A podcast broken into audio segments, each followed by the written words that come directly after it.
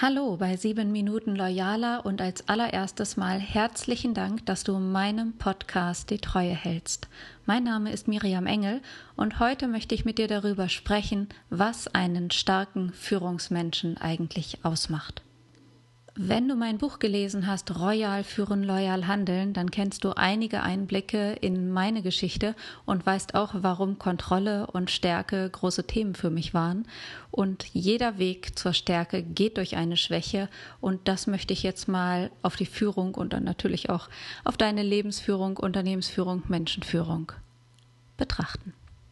Ein starker Führungsmensch ist für mich nicht jemand, der die volle Kontrolle hat denn Kontrolle ist nie vollständig, man kann nie alles kontrollieren.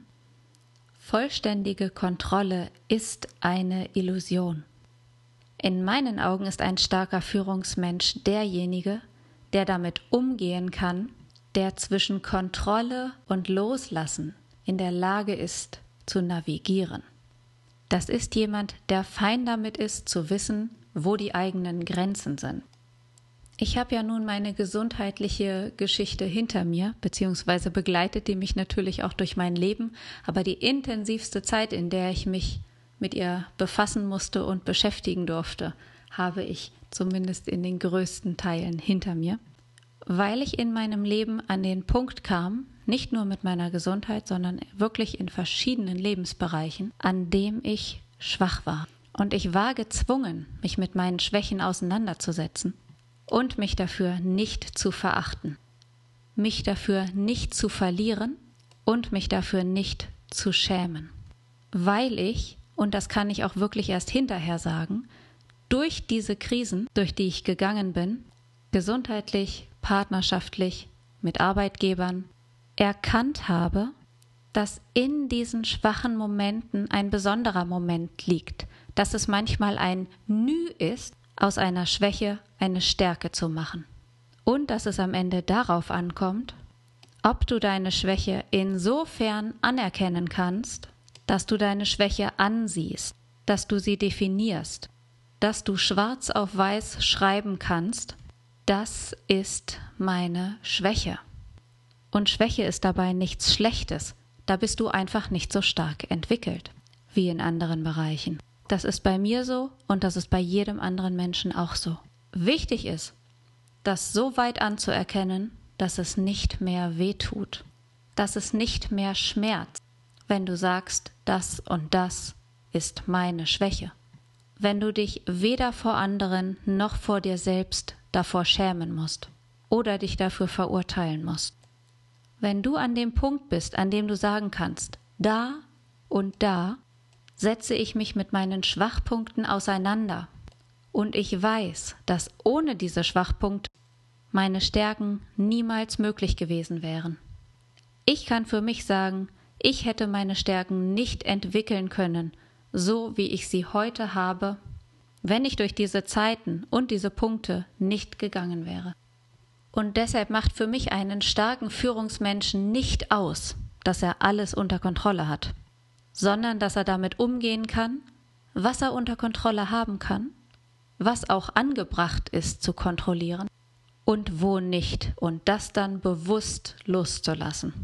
Und dass ein Führungsmensch trotzdem, auch wenn er das eine und das andere nicht kontrollieren kann und loslassen muss, dass er trotzdem navigieren kann, trotzdem Menschen Mut machen kann, sich selbst aufraffen kann, den Schritt zu gehen aufzustehen und zu gehen und auch andere Mitstreiter, Wegbegleiter dazu bringen kann, mit ihm zu gehen. Das Vertrauen da rein zu haben, dass wo eine Schwäche ist, da ist auch eine Stärke. Das geht gar nicht anders. Und dieses Vertrauen, das darf sich entwickeln. Und das brauchen gerade Führungsmenschen. Wenn du das schaffst, dann bist du ein fantastischer Führungsmensch. Mit der nötigen Empathie und dem Wissen darum, dass in jedem Menschen Stärken und Schwächen lauern und dass jeder Mensch, der es schafft, sich seine Schwächen ehrlich anzuschauen, umso stärker wird. Ich habe in meinem Leben so oft nach starken Menschen gesucht und das beobachte ich bei manchen Führungsmenschen auch, weil sie sich nicht trauen, eine Schwäche einzugestehen. Möchte ich dir das von mir erzählen.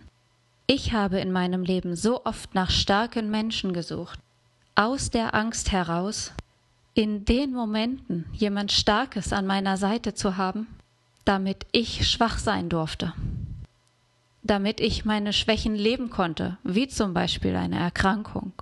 Und es ist eine völlige Illusion, weil jemand, der von sich behauptet, immer stark zu sein, so stark, dass er auch immer für andere noch mit stark sein kann, der lügt sich genau das vor, was du selber versuchst aus deinem Leben rauszuhalten, woraus du dich rausentwickeln willst und wo du selber versuchst, deine Schwächen zu integrieren.